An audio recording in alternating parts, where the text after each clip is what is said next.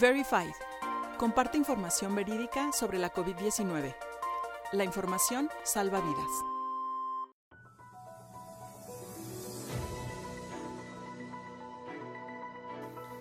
Características de las fake news, parte 2.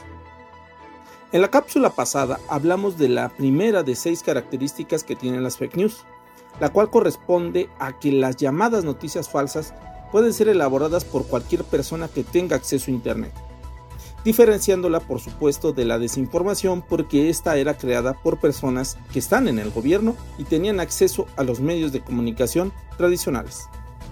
Ahora veremos la segunda característica, la cual se basa en que las fake news son construidas deliberadamente y estas no solo persiguen un beneficio político, sino también económico. En la actualidad existen empresas que se dedican a la construcción de fake news y viven de ello. Pero no solamente empresas, sino también personas e inclusive ciudades que viven de la elaboración de desinformación digital.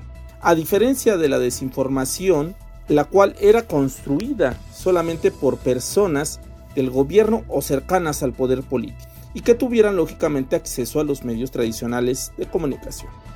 La tercera característica de las fake news es que éstas se han vuelto una mercancía, la cual no solamente se construye bajo la necesidad económica de ciertas personas para ganar dinero a partir del ingreso a su portal, sino que también la desinformación digital ahora es solicitada bajo demanda.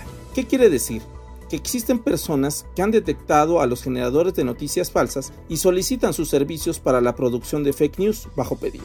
Con ello estos grupos o personas no solamente reciben ingresos por la publicidad que anuncian en su portal por el número de visitas, sino que también reciben fuertes cantidades de recursos provenientes de empresas, políticos o personas que desean desprestigiar la imagen pública de algún adversario o competencia empresarial. Nos vemos en la siguiente cápsula para hablar de las demás características de las fake news. Síganos.